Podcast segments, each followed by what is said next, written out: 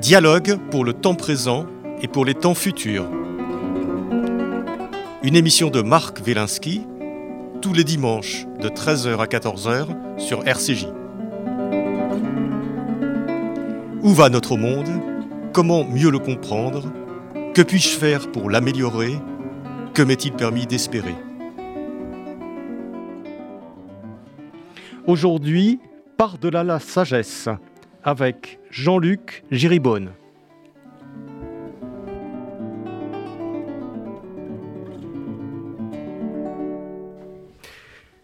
Quand on parle de spiritualité, on évoque souvent les traditions religieuses, les grandes sagesses orientales, la méditation, le yoga ou encore l'extase mystique. Bien sûr, ces croyances, pratiques et études expriment chacun une spiritualité, c'est-à-dire une manière de se rapprocher de la nature essentielle de l'être vivant, mais cette recherche spirituelle peut aussi s'exprimer par des véhicules beaucoup plus modestes ou inattendus. On sait déjà que l'arrangement floral des Japonais, l'ikebana, l'art du pliage, l'origami ou encore les arts martiaux, le tir à l'arc, sont vécus par leurs adeptes comme des démarches spirituelles. Mais avec Jean-Luc Giribonne, notre invité de ce jour, on va beaucoup plus loin. Tous les gestes de la vie peuvent être empreints de spiritualité. On peut susciter une démarche spirituelle quand on classe des dossiers dans son bureau, qu'on répare un engin agricole, ou encore qu'on corrige les fautes d'orthographe d'un rapport technique. Et pourquoi pas en baignant son bébé ou en lavant la vaisselle. Ces activités courantes de la vie profane peuvent contenir, pour autant qu'on s'y attache d'une certaine façon, une charge de spiritualité. Et ce n'est pas le moindre enseignement de Jean-Luc Giribonne dans, euh, dans son dernier livre, Par-delà la sagesse, paru aux éditions du Seuil, et qui nous invite à voir autrement et de manière étonnante la démarche spirituelle. Jean-Luc Giribonne, bonjour. Bonjour. Vous êtes agrégé de lettres, vous êtes euh, écrivain, enseignant, vous avez fait une carrière d'éditeur et vous êtes spécialiste des pratiques euh, spirituelles. Et donc, Jean-Luc Géribonne, euh, nous reviendrons sur, sur, sur ce thème global de la, de la spiritualité, mais, mais d'abord une question simple. Pourquoi avons-nous tant besoin de spiritualité? Alors, je, crois, c'est évidemment, vous allez directement à l'essentiel. ah, tout de suite. Ah, oui, oui, non, vous commencez par l'essentiel. non, mais effectivement, oui, parce que, parce que justement, la spiritualité se situe dans l'essentiel, ce que j'appelle l'essentiel, faute d'autres mots, c'est-à-dire au centre même de la vie. Autrement dit, euh, nous éprouvons tous, à un certain moment, euh, ce sentiment que, dont je parle dans le livre, qu'au centre de la vie, au centre même de la vie, il y a une sorte de vide, quelque chose qui, résiste à nos sens, qui résiste à notre tentative de, faire quelque chose de notre vie, etc. Alors de temps en temps, ça donne l'ennui, par exemple, hein, qui a été décrit par euh, les, grands écrivains. Euh, de temps en temps, ça donne la dépression aussi. Tous ces termes seraient très intéressants à étudier de près, c'est-à-dire le moment où le sens disparaît, etc. Euh, ça peut donner le désespoir aussi. Hein, voilà, mais la vie donc est, brève. Euh, à quoi ça sert Enfin, je crois que tous cette dimension nous la, connaissons tous. Et, euh, et, je pense que ce qu'on appelle donc la spiritualité, moi c'est un mot sur lequel j'hésite, hein, j'en parle parce que c'est un mot que je trouve assez flou, assez polyvalent, etc.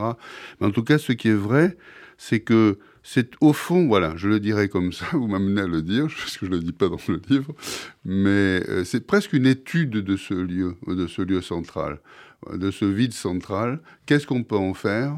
Et si on le voyait vraiment en face, euh, et si on en parlait autrement qu'en termes négatifs, etc., parce que c'est justement précisément là qu'est le centre de la vie. Alors ça nous amènera peut-être à parler plus, plus tard, si je puis dire, de, de, de, la, question du lien ou du non-lien avec le religieux. Hein, parce que c'est clairement le. Je veux dire un truc euh, de manière volontairement un peu bête, c'est le lieu où vit Dieu. Hein, S'il a lieu, il, ne peut avoir lieu que là. Voilà ce que dit Angélus Silésius, un grand mystique. Bon. Donc voilà, donc je pense que c'est pour ça que nous en avons besoin, parce que nous sommes confrontés euh, assez régulièrement à, à, un lieu intérieur. Euh, qui correspond à peu près à ce que la psychanalyse repère, si vous voulez, comme manque, le manque de quelqu'un, le manque de, euh, que comble l'amour en grande partie, et, pourtant qui semble toujours renaître.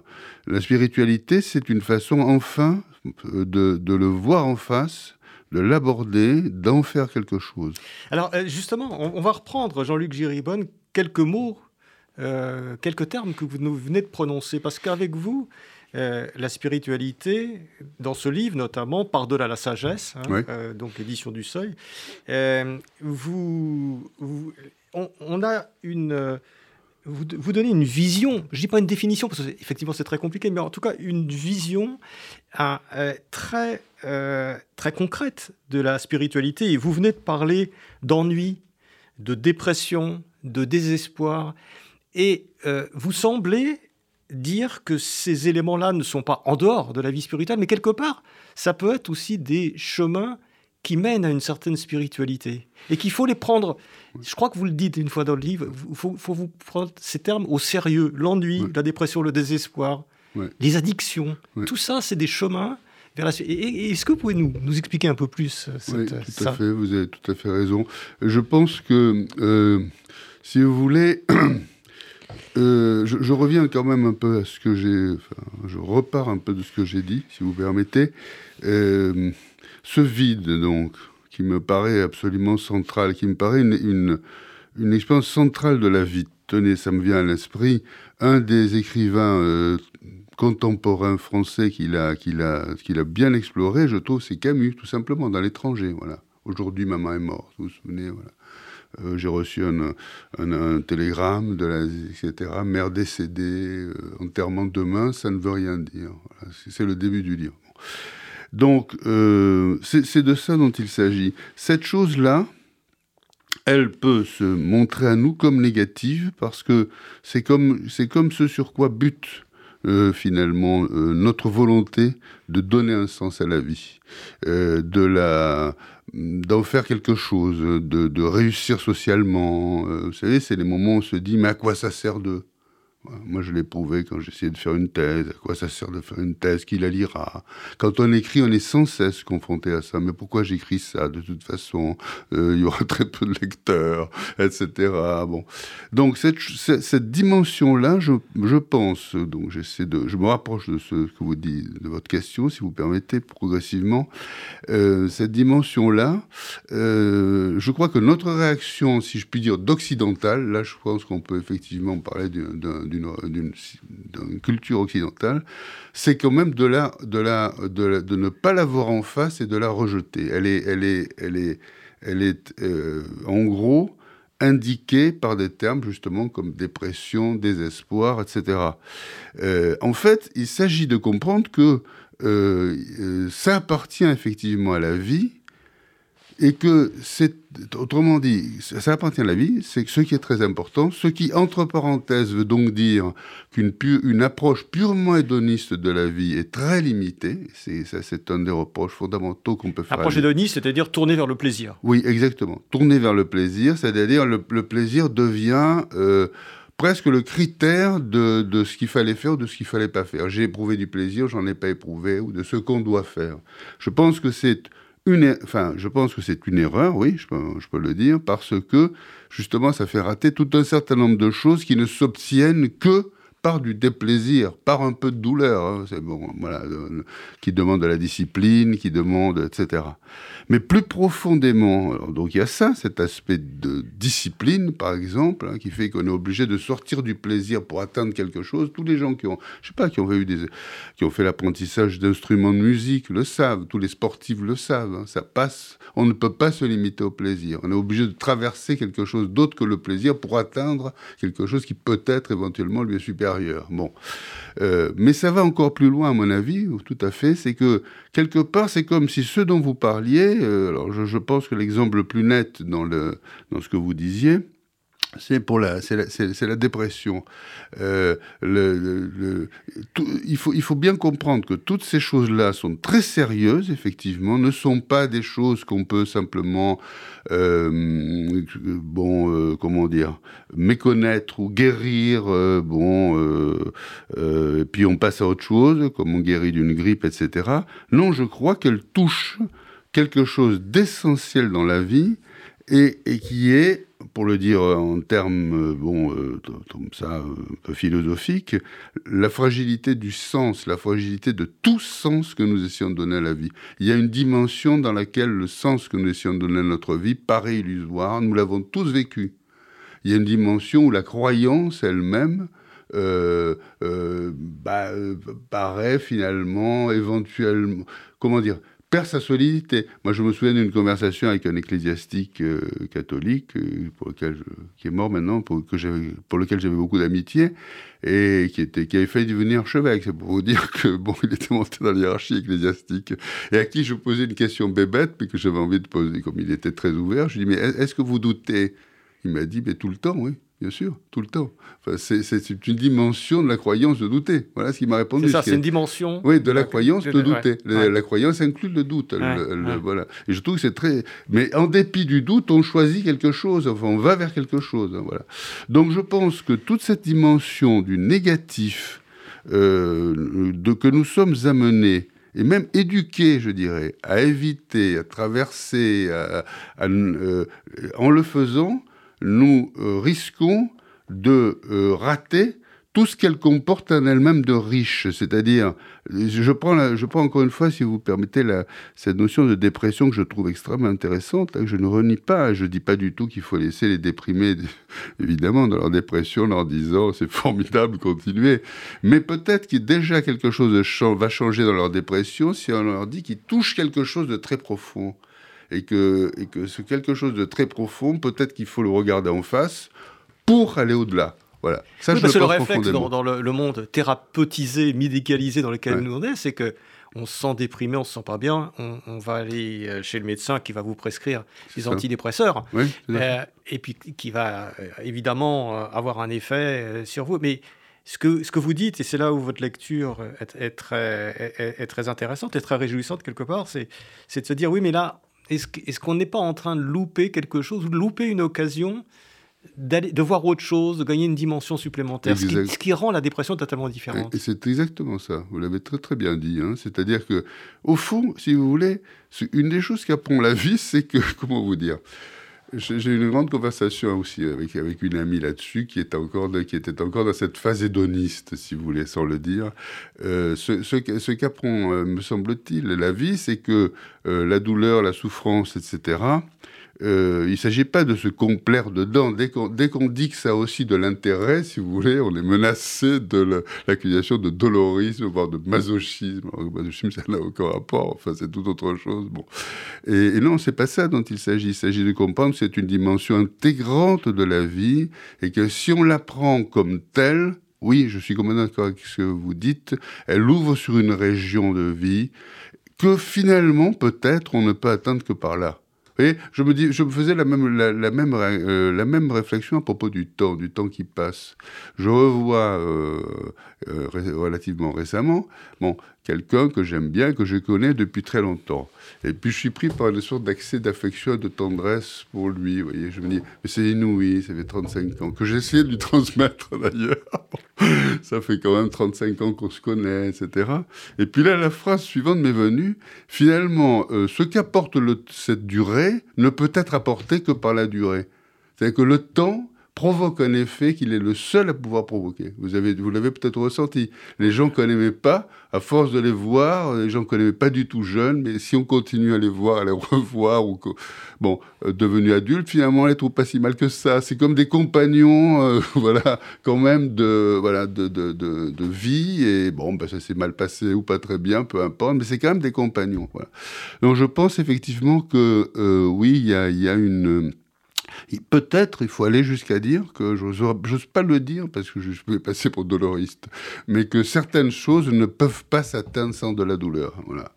Mais alors, euh, euh, Jean-Luc Géribonne, euh, il y a une question qui se pose tout de suite.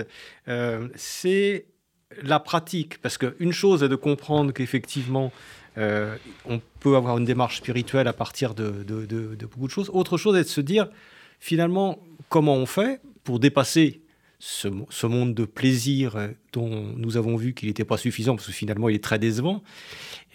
quelles sont les, pratiques euh, qu'on peut avoir euh, Alors, il y, a la, il y, a la, religion, il y a, le, il, y a il, y a la méditation. Vous parlez beaucoup du zen dans votre. Dans votre donc, ça peut être d'être, d'être assis en méditation, ça peut être de réciter des mantras, ça peut être toutes sortes de choses on a besoin quand même d'une pratique, parce que comprendre intellectuellement qu'effectivement, euh, il faut vivre une vie spirituelle, c'est une chose. Euh, l'intégrer de façon, je dirais, corporelle, charnelle, c'est tout autre chose. Oui, vous avez raison, mais c'est même un danger dont les maîtres zen parlent beaucoup, qui est le danger de l'intellectualisme. Hein. C'est-à-dire que euh, on comprend quelque chose intellectuellement, et au fond, on croit que c'est tout. C'est-à-dire, on croit qu'il n'y a rien d'autre à faire que ça. L'esprit, l'esprit porte toujours un peu cette. Euh, l'esprit est très content de lui-même quand même. Hein. Bon, voilà. Et donc, euh, on a tous, une, je sais pas, une satisfaction d'avoir eu telle idée brillante. Enfin bon, pourquoi pas d'ailleurs. Il n'y a rien de mal à ça, évidemment. Bon. Mais ce que je veux dire par là, c'est qu'effectivement, l'esprit porte en lui cette autosatisfaction qui fait qu'on a compris, ah oui, c'était donc ça, et, donc on s'arrête là. Alors justement, j'en profite pour dire, ce qui n'est pas tout à fait votre question, mais parce que ça me paraît important, euh, que euh, ça aussi, c'est quelque chose qu'il faut bien repérer. Euh, parce que c'est, si vous voulez, c'est très typique, je trouve, de notre civilisation et de notre monde. C'est-à-dire, dites votre truc, vous savez, notamment dans les médias. Allez, dites ce que vous avez à dire. Voilà. Alors, bon, ok, on le dit. Euh, en général, on a très peu de temps pour le dire. bon, bon. Et puis, Sauf ici. Euh, ici, on a beaucoup de temps. Oui, tout à fait. Et puis, sous-entendu, bon, mais ouf, on sent que presque chez on peut passer à autre chose. Voyez bon, il a, dit, il a dit son truc. C'est ça. Ouais, c'est pas mal, effectivement. Bon, du coup, je peux continuer à vivre comme avant. Voyez bon, c'est-à-dire que c'est comme si, en le disant, on le neutralisait. Et, et, et, et on l'évacue. Voilà, et on l'évacuait, donc on peut, entre guillemets, passer à autre chose. Bon. Et, et, je pense que euh, c'est le grand danger, alors, qui a été vu euh, très tôt, hein, ça, c'est très tôt, je ne sais pas ce que ça veut dire d'ailleurs, mais enfin, disons, on le trouve euh, sans cesse, en effet, vous faisiez allusion au zen, on le trouve sans cesse ce danger mentionné dans les, par les maîtres zen. Hein, Rappelez-nous en, deux mots ce que c'est que le, zen quand même. le zen, c'est une pratique donc, qui est née à l'intérieur du bouddhisme, donc euh, bon, c'est pour ça qu'on parle de bouddhisme zen, une voie, si vous voulez, qui est née donc à l'intérieur du bouddhisme et qui, au fond, a essayé de d'éviter ce type de piège bon, on peut la définir de plusieurs façons, c'est très difficile à définir, mais je dirais, euh, euh, au fond, par l'usage du paradoxe, c'est-à-dire en repérant en gros que euh, très très souvent, c'est par des choses absurdes et, qui, semblent être dénuées de sens que justement on peut dénuer, on peut, pardon, on peut déjouer tous les pièges dont nous parlons, euh, le piège de l'intellectualisme, etc. Vous par exemple, bon, je prends la base de la base de la base, hein, par exemple. Alors, euh, ça se présente souvent sous la forme donc de dialogue entre le maître et l'élève. Donc, euh, souvent, on demande souvent à l'élève de comprendre la réponse qu'un maître d'autrefois a faite, etc. Bon, alors pour vous donner je sais pas, elles sont, il n'y a pas qui sont d'une drôlerie extraordinaire, mais pour repérer bien ce que j'essaye de dire, euh, un, donc un, disciple, un jeune disciple demande à un maître zen, maître, enfin, quel est quelle est l'essence du bouddhisme, quelque chose de ce genre-là. Et le maître répond euh, Est-ce que tu as pris euh, ton petit déjeuner? Alors, le disciple qui doit se dire, je pense qu'il doit se dire oui, c'est une métaphore, il y a un rapport, ça va venir, etc. Bon, répond euh, oui, euh, oui, euh, maître, je l'ai pris. Alors le maître, le maître lui dit, eh bien, va laver ton bol. c'est tout, ça s'arrête là. Ça s'arrête là. C'est-à-dire que la, la, la, évidemment, la réponse est extrêmement décevante, et pourtant, et pourtant, on sent même en la disant hein, qu'il y a quelque chose, voilà. Et, on a l'impression que ce que, ce que cherchent euh, ces, maîtres zen dont vous parlez euh, euh, dans votre livre, c'est en fait c'est à désamorcer, oui, à désamorcer. constamment l'existence dans ce qu'elle peut avoir de polarisant. Exactement, tout à fait. Alors je, je me permets de vous donner un autre exemple parce que là j'ai pris un exemple un peu grossier pour être, pour être clair, si vous voulez. Mais donc, cette même configuration, si vous voulez, de, de dialogue euh, elle peut devenir de plus en plus raffinée. Je vous donne un autre exemple, si vous permettez. Pleine d'humour, etc. Euh, et de plus en plus subtile par, rapport à la subtilité aussi de la question que pose euh, l'étudiant. Alors, en voici une autre qui est très brève. Donc, un étudiant, enfin un disciple, dit comment. Ah oui, alors il y en a deux différentes, oui. Premièrement, euh, maître, comment l'indicible peut-il être dit? Réponse du maître, je ne le dirai pas ici. voilà. C'est que là, on voit que l'élève devient rusé et commence à essayer de poser, etc., une question. Euh, voilà. Donc, en fait. Alors, ça ressemble beaucoup quand même, ce dialogue entre le maître zen et son élève, ça ressemble quand même beaucoup à, à, ce qu'on a l'habitude de voir dans le judaïsme entre le, rabbin et les disciples. C'est-à-dire euh, le, rabbin qui déjoue en permanence euh, les, voilà, les, questions, en soit en reposant nos questions, soit en, situant la discussion sur un plan complètement différent. Oui, oui, oui, je, suis, je pense tout à fait. Hein. je pense qu'il y, a beaucoup de. Il y a beaucoup de rapports. Alors, si on, si on parle donc de, de, nos traditions à nous, il y, a, il y a un rapport très fort avec le judaïsme que vous avez très bien dit, hein, donc là je ne, le répète pas.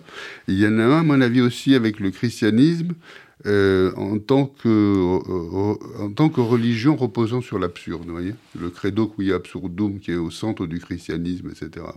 Donc c'est, il y a, alors, et ça m'amène à dire une deuxième chose, donc importante, pour revenir donc au zen, c'est que donc le zen, au fond, euh, naît à l'intérieur du bouddhisme, comme donc une voie, il y a cette fameuse notion de voie dont on parlera peut-être, hein, qui est fondamentale, euh, comme une voie, bon, à l'intérieur du bouddhisme, parmi d'autres, c'est-à-dire il y a d'autres pratiques bouddhistes, etc.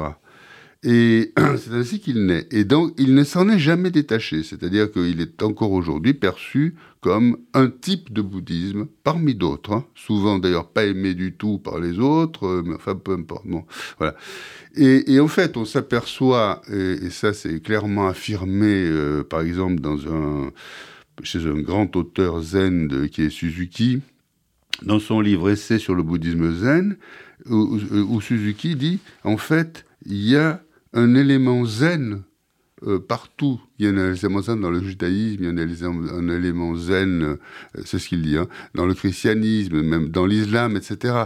C'est-à-dire que, effectivement, tout se passe comme si, de ce, à l'intérieur du bouddhisme, euh, parce qu'il faut bien être à l'intérieur de quelque chose, vous voyez, si vous voulez, le zen avait repéré quelque chose d'essentiel, de profond, etc., et, et, qui peut aussi peut-être se trouver en effet ailleurs, mais que lui a dit un peu dans sa pureté, voyez, voilà, dans sa pureté dénuée de toute, de toute présupposée, de toute, euh, de toute croyance, etc., et qui donc est parfaitement vivable par des juifs, par des chrétiens, etc. Voilà. Ça, ça me paraît aussi très important. Je ne sais pas si on ne reviendra, mais le rapport, euh, le rapport religion, à nos religions, à nous existantes. Oui, alors justement, vous, avez utilisé le terme voie. La voie, V-O-I-E, hein, la voie, le, le, chemin, euh, qui, qui, qui, se traduit aussi par Tao. Tout à fait. Le Tao, Tout à fait.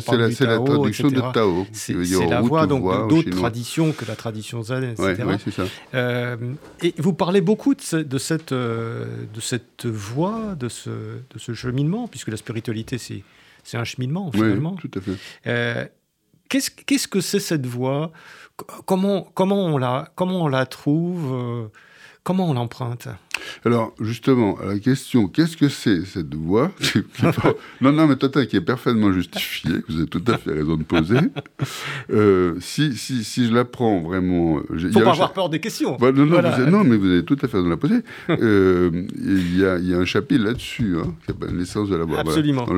c'est pour ça que je dis. Voilà. Alors, euh, on, on, ne peut répondre, à mon avis, à mon avis, de façon rigoureuse que par qu'est-ce que c'est que la voix? La voix, c'est la voix. Bon. De la même façon que, puisqu'on parlait tout à l'heure donc de, judaïsme, bon, c'est au fond très proche de, vous vous souvenez, de ce que Dieu répond à Moïse. Je suis, je suis. Hein, c'est-à-dire que au fond, euh, quand on essaie de, de, définir Dieu, on arrive à une tautologie. Et Dieu lui-même ne peut dire de lui qu'une tautologie. Il ne peut pas se donner un nom, parce que s'il se donnait un nom, il serait justement une divinité comme les autres, en fait, si vous voulez, qu'il n'est pas précisément. C'est là, là qu'il y a une rupture profonde avec le monothéisme, etc. Donc il ne peut pas se nommer parce que entrer dans le cadre de la nomination, si vous voulez, c'est effectivement euh, quitter la transcendance. Bon, euh, eh bien, au fond, je pense qu'un occidental peut je vais dire autre chose après, bien sûr, mais d'abord peut, prendre conscience de, l'importance et, de la, la difficulté de cette notion en pensant à, ce genre de choses dans notre tradition à nous, si vous voulez. Donc la, voix, c'est la voix, c'est-à-dire que nous avons, nous héritons d'une métaphore. Bon, euh, c'est évidemment une métaphore, bien entendu, hein, puisque voilà, il y a un chemin, euh, etc. et c'est une métaphore qui, on va dire, dans un premier temps, en tout cas, dans, un, dans une première approche, bon, désigne effectivement, en gros, l'apprentissage individuel vers, euh, voilà, de, que représente la spiritualité. Donc c'est le chemin, effectivement, de la progression spirituelle. Mais c'est bien autre chose aussi, et c'est là que c'est là que ça devient très, très, très, au fond, très difficile à définir conceptuellement. Euh, c'est bien autre chose aussi, et euh, ce bien autre chose, au fond, ne peut pas être désigné autrement. C'est-à-dire que le problème qu'on a, c'est que on a, en, tant qu'occidentaux, on a tendance à euh, la considérer comme un concept. Donc, effectivement, comme un concept, alors un concept se définit, etc. On est tout à fait prêt à accepter qu'il y ait des métaphores, mais à condition qu'elle renvoie à quelque chose d'autre qu'elle-même, si je puis dire, qui est l'objet qu'elle métaphorise. Et ici, on se trouve devant quelque chose de très étrange, c'est-à-dire que la métaphore, c'est la seule façon de désigner ce dont il s'agit. Et, ça, euh, bon, ça paraît effectivement, euh, je comprends que ça, peut, ça paraisse étrange et salé, mais en réalité, quand on brusquement l'espace de la voix s'ouvre, si vous voulez, on se dit, mais effectivement, il n'y avait pas de façon d'autre que dire ça, et puis, et puis on trouve que c'est une très belle façon de dire ça. Moi, je l'ai toujours éprouvé, ça. Hein. C'est-à-dire que c'est une, métaphore magnifique. Euh, elle est très très belle, elle a une espèce de simplicité, de profondeur, on comprend qu'elle est complètement indépassable. Euh, euh, moi, je l'ai, alors, je l'ai éprouvé ça, c'est-à-dire cette au-delà du concept, hein, cette, cette, métaphore qui vit en elle-même. Je l'ai vraiment éprouvé d'une manière très très concrète dans un lieu très étonnant. J'en parle dans le livre qui est la Seine-Baume, qui est près de Marseille, parce que je suis, euh, je suis marseillais à l'origine. Et, enfin, à l'origine, toujours, mais je suis, je suis né à Marseille. Et donc, il y a un lieu étonnant, je ne sais pas si vous le connaissez, qui s'appelle la Seine-Baume. voilà, vous le connaissez Magnifique. Voilà, voilà qui est magnifique, voilà, c'est ça. Et, Massif de la Sainte-Paume. Voilà, c'est ça. Où, selon la légende, bon, les trois maris, etc., seraient venus après la mort du Christ et auraient, bon, et auraient fini leur vie dans une grotte, etc. Donc ce lieu qui est très étrange, euh, bon, euh, aussi naturellement, hein, parce que c'est des espèces, il y a une sorte de microclimat, donc c'est des espèces qui euh, sont pas familières tellement dans le monde méditerranéen, donc il est très étrange. J'ai prouvé profondément cette étrangeté enfant, et même et même cette grotte, etc., dans laquelle je suis monté avec mes parents, me faisait peur. Je, je, ressentais bien quelque chose qui est profond, c'est que c'est un lieu très sacré, tout à fait sacré, quel que soit le sacré. Quoi. Et alors, euh, en, gravissant, donc il n'y a pas si longtemps que ça, il y a 4-5 ans, en gravissant comme ça, en allant à, cette grotte, sur ce chemin, brusquement, je me suis dit, bah oui, bien sûr, c'est ça la voie, oui, c'est ce chemin sur lequel je suis en train d'être, etc. Et c'était à la fois euh, le chemin concret, si vous voulez, lui-même, et puis euh, mon apprentissage, et puis une façon de vivre, et puis finalement une façon de dire l'être des choses. C'était tout cela en même temps qui m'était donné. Et donc, vous voyez, on n'est plus dans le domaine du concept, on est dans le domaine d'autres choses. Alors, la pratique spirituelle, c'est, euh, vous voyez, vous m'amenez à dire l'essentiel très vite, mais vous avez raison, au fond. voilà. La pratique spirituelle, ben, au fond, c'est, euh, pour moi, euh, c'est la compréhension de ça et c'est l'accès à ça. C'est-à-dire que c'est la, compréhension du chemin qui mène, ce qu'on pourrait, pour le dire en termes, en termes euh, occidentaux, si vous voulez, philosophiques, à l'être des choses, à l'être de l'étang, dirait Heidegger. Voilà. Alors, mais au, lieu de l'appréhender de cette façon statique, vous voyez, l'être, etc., on s'aperçoit que c'est dynamique et c'est ce qu'essaye de, c'est ce que dit la, c'est ce que dit, si vous voulez, la métaphore de la voix. Mmh. Voilà. Alors, vous, êtes quelqu'un, euh, euh, Jean-Luc Giribonne, qui prenait la spiritualité vraiment au sérieux. C'est-à-dire que vous en faites euh, finalement le sens même de l'existence. Oui, c'est vrai, je crois. Oui, parce que, oui, parce que si vous voulez, je trouve que c'est le, c'est un lieu de profondeur à partir duquel on peut faire de très grandes choses. Je, m'explique. Par exemple, l'art. Bon, on va me dire, mais l'art, c'est formidable. Oui, mais j'ai jamais, jamais dit le contraire, etc. Mais justement, c'est ce que j'essaie de dire donc euh, dans le livre, dans un chapitre sur la dimension esthétique. Euh, la pratique spirituelle, elle nous conduit à l'oreille. La voix nous conduit d'elle-même à l'oreille dans la dimension esthétique. Euh, elle, modifie enfin, s'installer dans ce lieu de vie, c'est progressivement modifier le rapport que j'ai euh, au présent, le rapport que j'ai à la situation. La notion de situation émerge, tout en parlant avec vous, par exemple. Hein, je sens émerger la notion de situation, nous deux, les micros, etc., ce qui nous entoure, etc. Voilà. Et je le sens comme une sorte de lieu, de moment et de lieu unique dans ma vie, euh, donc très important, essentiel, etc. Voilà. Eh bien, c'est très exactement ça la dimension de la voix. Et donc, la voix, il faut la voir aussi comme le véhicule qui peut me conduire à vivre autrement ma vie et à pratiquer autrement, peut-être plus profondément, diverses activités euh, dont elle ne remet pas du tout en question la profondeur, au contraire, comme justement l'art, l'écriture, mais aussi des choses beaucoup beaucoup moins prisées, si vous voulez, comme effectivement toutes les activités de la vie quotidienne. Je peux les vivre autrement, je peux les habiter autrement, je peux en faire des véhicules de spiritualité. Alors justement, euh, là-dessus, euh, Jean-Luc Géribon, il m'est venu une espèce de vision, une intuition en vous lisant, mmh. et c'est que couramment, euh, on a l'impression que la spiritualité, bon là, on vit une vie banale, et que à un moment donné, on trouve ou on ne trouve pas une voie vers la spiritualité, on, s'élève d'une certaine façon vers cette spiritualité pour avoir une vie plus essentielle, qui a un sens, etc. Ça, c'est le but qu'on recherche. Et moi, la vision que j'ai eue en vous lisant, c'est le contraire, c'est-à-dire que on est essentiellement une vie spirituelle et que finalement, la vie n'arrête pas de nous tirer vers le bas ou de nous mettre dans des cadres, etc. Et, donc c'est le contraire finalement. Euh, c'est plus euh, l'essence du chemin spirituel serait plus une espèce de laisser aller à notre instinct naturel plutôt qu'un effort vers quelque chose. C'est l'impression que j'ai eue en vous lisant. Ben, je pense que vous avez tout à fait raison. C'est exactement ça.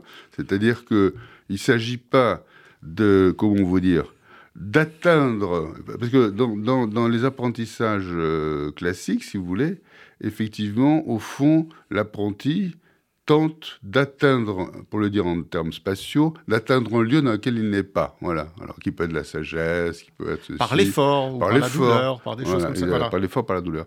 Tandis que là, il s'agit, euh, déjà, vous allez voir l'importance du paradoxe, il s'agit d'atteindre le lieu dans lequel on est. Bon, il s'agit de devenir très exactement ce qu'on est.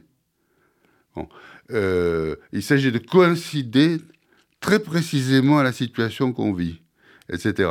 Donc le mouvement d'avancée, j'en parle dans un chapitre, il est très différent par exemple, puisque vous êtes philosophe, bon, de, d'une progression hegelienne. On est presque à l'opposé de ça. Hegel, philosophe du 19e siècle. Voilà, tout à fait. C'est-à-dire que il ne s'agit pas d'une progression qui modifie les choses, etc., pour aller vers ailleurs. Il s'agit au contraire d'une progression en amont. Le, terme amont me paraît très important. Hein. C'est pas avant. Avant, ça veut dire avant, c'est chronologique. Bon, euh, c'est pas devant parce que devant c'est spatial. C'est en amont, en amont. Donc ma, progression se fait en amont et, elle, se fait en me posant sans cesse des questions euh, sur ce que je suis en train de vivre, pourquoi je le vis, pourquoi, etc., pourquoi ceci, pourquoi cela, comment ceci, comment cela, etc. Et, c'est comme ça que se prend, se crée progressivement un recul avec ce que je vis, une sorte de d'avancée en avancer en reculant, vous voyez. Euh, et je pense que c'est très précisément ce mouvement-là, ce mouvement, euh, vous voyez, qu'il est difficile de définir, euh, qui, est, la progression spirituelle. Et, vous voyez comment on est assez naturellement conduit à le définir de façon paradoxale, d'où l'importance du paradoxe. Mmh. Et on a l'impression, effectivement, on, j'ai évoqué en introduction des, gestes de la vie quotidienne ou des situations courantes, et on a l'impression que dans des gestes de la vie quotidienne, des situations courantes, qu'on peut juger comme inutiles, comme ennuyeuse, prendre le métro, je sais pas, faire la vaisselle, etc. À un moment donné, il y a une possibilité de prendre, un, je sais pas si c'est un recul spirituel et, de, donner une dimension à un moment donné à ces gestes, ce qui, transforme l'existence quand même. Totalement, là ça la transforme totalement, absolument. Ça la transforme totalement et ce que vous dites est, exactement, enfin, précisément, à mon avis, ce qui se passe. Pardon. Au fond, euh, on peut pas dire d'une chose simple, et dire l'a dire d'ailleurs très simplement, euh, c'est pas une question donc de, contenu de ce qu'on vit, c'est une question de rapport à ce qu'on vit. Bon, ça c'est voilà, c'est le, fondement. Bon, euh, donc euh, effectivement à, ce moment-là, le, contenu de ce qu'on vit, euh, telle activité, telle autre activité, même une activité humble, en fait, hein, c'est dans la tradition, euh, d'ailleurs, il y a une grande insistance là-dessus, dans la tradition bouddhiste en général et, zen en particulier, sur le balayer la cour, enfin, vous voyez, les gestes dits de la vie quotidienne, la vaisselle, enfin, bon, etc. Va laver ton bol. Pourquoi? Parce que c'est comme si ces actes qui sont humbles, euh, ne, leur contenu était apparemment si peu intéressant qu'ils ont une pureté en tant qu'acte. Vous voyez ce que je veux dire? Voilà. Ils sont en tant qu'acte, ils peuvent révéler du coup, ils peuvent se révéler être la trame même de la vie. Euh, c'est la raison, entre parenthèses, pour laquelle moi, ça m'a toujours agacé ce terme de vie quotidienne, parce que je, la vie, parler de vie quotidienne, c'est supposer qu'il en, qu'il, en existe une autre. Voyez une autre que Alors, voilà, que pour, qui est éternelle. Que, pour ma part, enfin, en tout cas, ou que, oui, ou plutôt une vie extraordinaire qui ne serait pas quotidienne. Bon, moi, moi je ne l'ai jamais atteinte. Hein, la vie ordinaire, je, n'ai, je n'ai jamais atteint la vie extraordinaire. Je l'ai atteint, je m'en. Voilà. euh, bon, de, euh, donc, oui, tout à fait. Euh, et, donc on arrive à ce quand on a compris ça, on comprend effectivement que tout est, euh, tout est un véhicule possible de spiritualité. Ça c'est très important. Il y a pas et donc ça veut dire continuons encore un peu là-dessus, ça veut dire que la spiritualité n'est pas un domaine, et ça beaucoup de gens n'arrivent pas à le comprendre comme, je sais pas, comme, euh, oui, comme tel, comme la science. Voilà, la science, c'est un domaine, un univers, l'art, etc. Non, là, c'est pas un domaine, c'est un rapport qu'on peut avoir à tous les domaines si on est là-dedans, effectivement, alors on va vivre autrement euh, les situations de la vie quotidienne, mais peut-être qu'on va écrire des livres autrement, peut-être qu'on va parler autrement, autrement, et peut-être. Et alors, chose importante sur laquelle on ne met jamais l'accent, euh, à tort, à mon avis, puisqu'on parle toujours, en effet, y compris moi, je l'ai un peu fait de souffrance, de douleur, mais c'est la voie, c'est l'accès à une certaine, pas une certaine jouissance de la vie, c'est l'accès à la jouissance de la vie.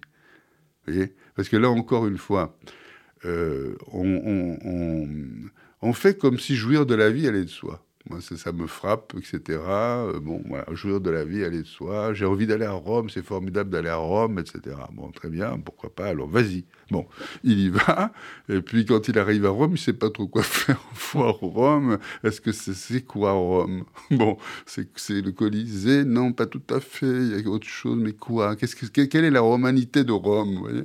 Il n'arrive pas à la saisir parce qu'il voit des trottoirs, il voit des feux rouges, des feux de la circulation. Bon.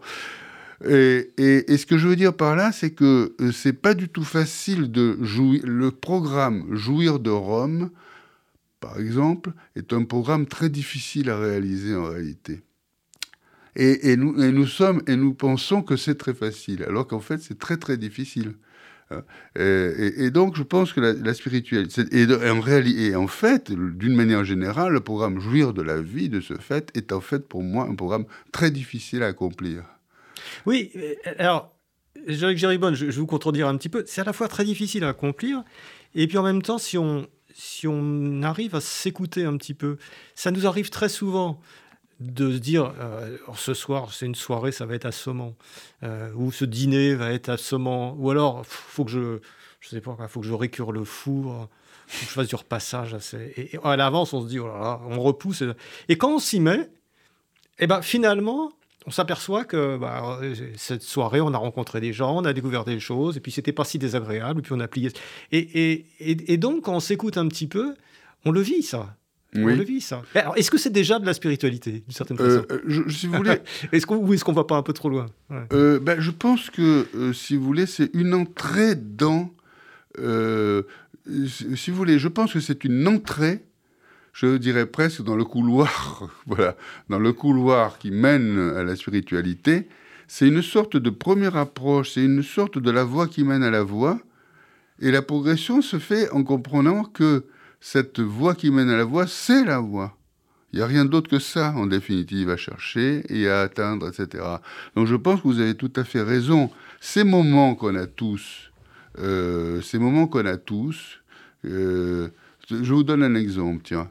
Euh, un jour, j'étais dans un cocktail littéraire où, bon, peu importe, où, disons, pour aller vite, je m'ennuie un peu, bon, etc. Et puis, euh, je tombe sur quelqu'un que j'aime beaucoup, que vous connaissez, je pense, qui s'appelle euh, euh, Georges Arthur Goldschmidt. Voilà, l'écrivain Georges Arthur Goldschmidt, etc., que je connais bien, qui est un ami. Bon. Et alors, il, se, il se, passe ceci, c'est que je prends, il y avait le buffet, je prends un, une sorte de petit four à gauche du buffet, lui, sans me voir, on prend un autre qui était presque le même à droite, brusquement on se retourne l'un vers, l'autre, nos regards se croisent, on éclate de rire, et il me dit que la vie est bête tout de même. que la vie est bête tout de même. c'est très beau la vie, que la vie est bête quand même. alors on ressentait ça, et en même temps, au moment où on ressent ça, on ressent, ça va exactement le sens que vous dites, hein, on ressent une espèce de jouissance très forte de la vie. Vous l'avez ah. sûrement ressenti. Hein oui, oui, oui, dans un moment comme ça, très, très bref et très fort. Voilà, très fort. Donc ça veut dire qu'on touche quelque chose d'essentiel sans le vouloir, etc. Mais effectivement, je pense et que c'est ce que vous disiez aussi sur Rome, c'est-à-dire qu'on peut aller à Rome et finalement être déçu, pas savoir très bien y faire, et puis vivre quelque chose qui n'était complètement inattendu. Qui était inattendu. Et là, on s'est dit, mais là, j'ai touché, j'ai touché quelque chose euh, de particulier. Tout à fait. Eh bien, vous voyez, voilà. Alors, c'est important là ce que vous dites, hein, parce que c'est très important, parce que ça veut dire que beaucoup de gens m'ont dit ça, ça m'a fait plaisir sur mon livre. Ils m'ont dit, vous, parlez de choses au fond que je connaissais. Ils m'ont dit en gros, vous, vous, parlez de choses que je savais, que je connaissais, mais que je n'avais jamais explorées, ni su bien dire, ni su bien me dire, et surtout retrouver. Et je pense que c'est très important. Je veux dire ceci. Reprenons notre, notre, petite, euh, notre apologue de la rencontre avec Georges Arthur Goldschmidt, etc. Bon, nous sommes éduqués à quoi? Nous sommes éduqués à, quel cadre euh, comment allons-nous vivre ces choses après? Nous allons dire c'était assez rigolo, ouais, j'ai un petit moment assez sympa avec lui, etc. Et puis c'est tout. Puis au fond, sous-entendu, c'est pas ça la vie sérieuse, c'est pas ça la vie, etc. Bon, là il y a un et donc donc bon, au mieux nous allons nous dire oui, c'est vrai que j'ai eu un moment de joie, etc., mais très éphémère, et c'est ça la joie, on ne peut pas la retrouver, euh, bon, etc. Eh bien, d'une certaine manière, on pourrait dire que la, spiritualité, c'est de penser que là, nous avons touché l'essentiel de la vie, le cœur de la vie, nous l'avons touché par hasard, parce que, bon, enfin, je ne vais pas hein, revenir sur l'instant lui-même, hein, pour tout un certain nombre de raisons qu'on peut analyser d'ailleurs, euh, et qui sont proches aussi de l'humour, du comique, etc. Bon, et qu'au fond, c'est ça l'essentiel que nous avons à vivre dans la vie. Et que par conséquent, euh, essayons maintenant, non pas que ça vienne par hasard, mais de comprendre ce lieu de vie celui à partir duquel on vit cela, et de nous y installer. C'est ça le programme pour moi de la pratique spirituelle. Voilà. Alors vous parlez de quelque chose qu'il qui, convient quand même d'expliquer un petit peu, euh, parce que ce n'est pas si évident à, comprendre. Euh, vous parlez dans votre livre, euh, Jean-Luc Gérébonne, de l'expérience du vide. L'expérience du vide qui n'est pas du tout l'expérience du vide en fait. Mais là, je voudrais bien que vous nous parliez de ça aussi parce que le vide est une notion qu'on rencontre beaucoup, notamment dans les philosophies orientales, mais aussi dans les philosophies euh, occidentales, cette espèce de vacuité, le, vide qui est, finalement au fondement de tout, au fondement de la vie. Euh, qu'est-ce que c'est que cette expérience du vide? Comment est-ce que vous, vous l'avez vécu? Alors moi, je l'ai vécu, euh, je l'ai vécu de manière depuis toujours en plus, et de manière très très concrète. Euh, j'en parle d'ailleurs un peu dans le livre. Vous savez, par exemple, bon, un exemple parmi d'autres, mais ça va faire écho à mon avis, parce que chacun la vit dans des instants de ce genre, euh, pas, pas évidemment pas cela, mais euh, analogue à cela. Moi, je l'ai vécu, je la vis souvent d'ailleurs encore au cœur de l'après-midi.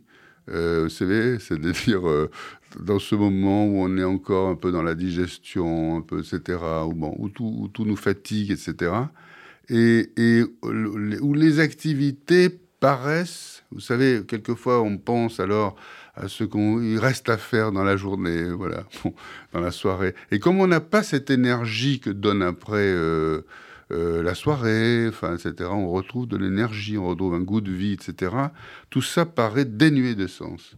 Euh, tout ça paraît une accumulation de choses, etc. Bon.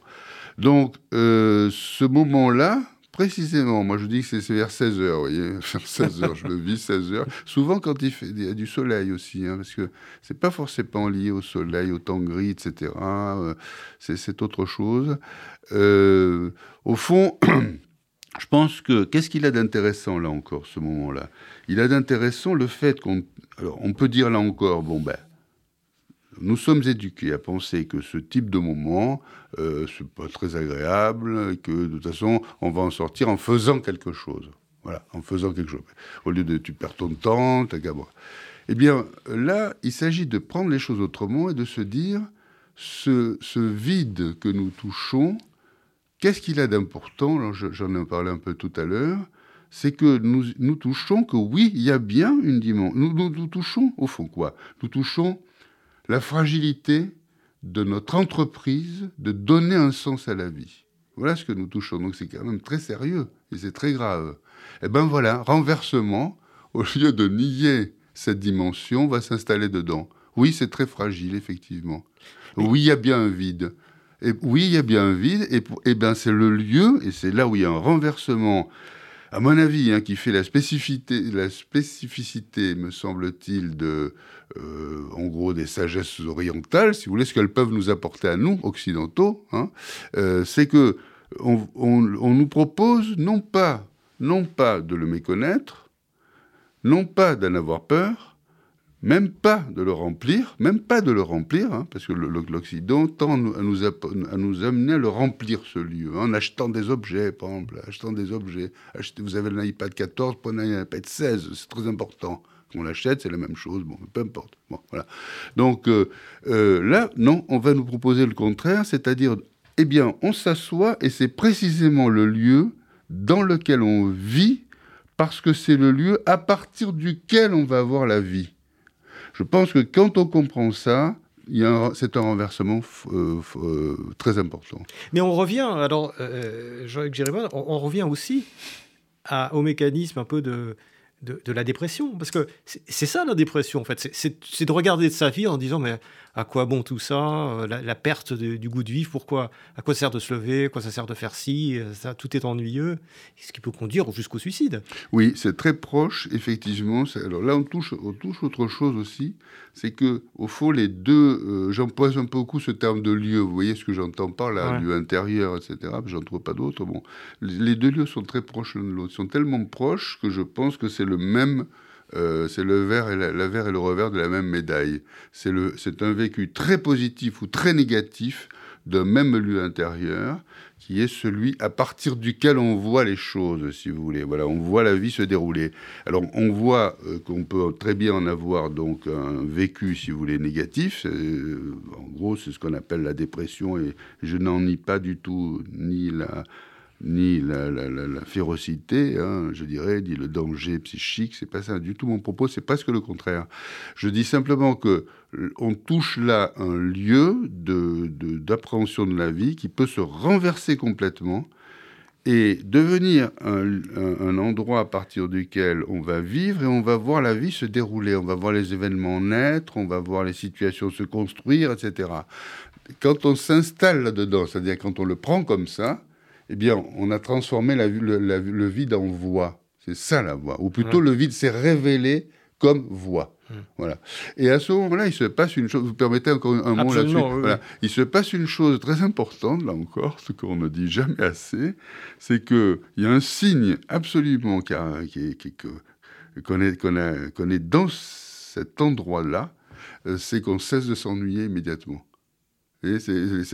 on, ne s'ennuie plus du tout. C'est le symptôme du fait qu'on est, on Voilà, exactement. On ne s'ennuie plus parce que euh, comment on, peut, pourrait s'ennuyer Dans la mesure où on est dans une situation absolument unique qui se reproduira jamais. Hum. Hein, voilà. Et donc on ne s'ennuie plus du tout. il y a une sorte de coloration qui apparaît, de, euh, que j'ai essayé de décrire, une, une, sorte de construction que, que, révèle la, notion de situation est très importante, hein, de scène, etc.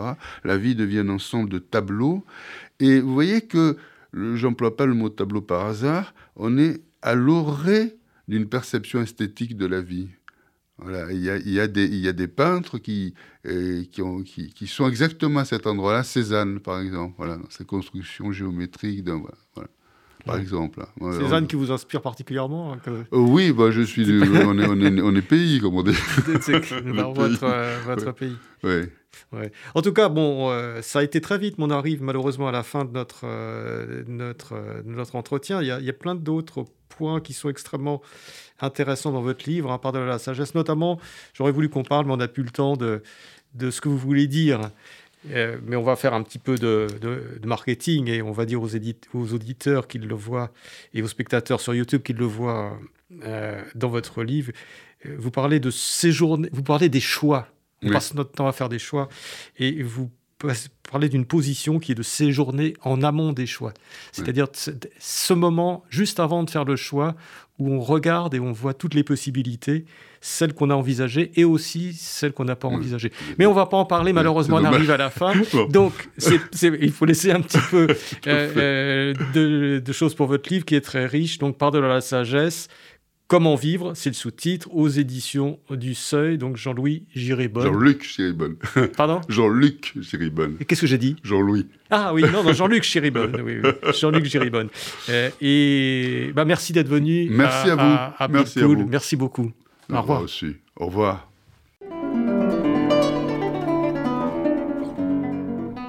C'était Pile Poule, une émission de Marc Wielinski que vous pouvez retrouver en podcast sur le site de Radio RCJ et sur les différentes plateformes, ainsi que sur YouTube.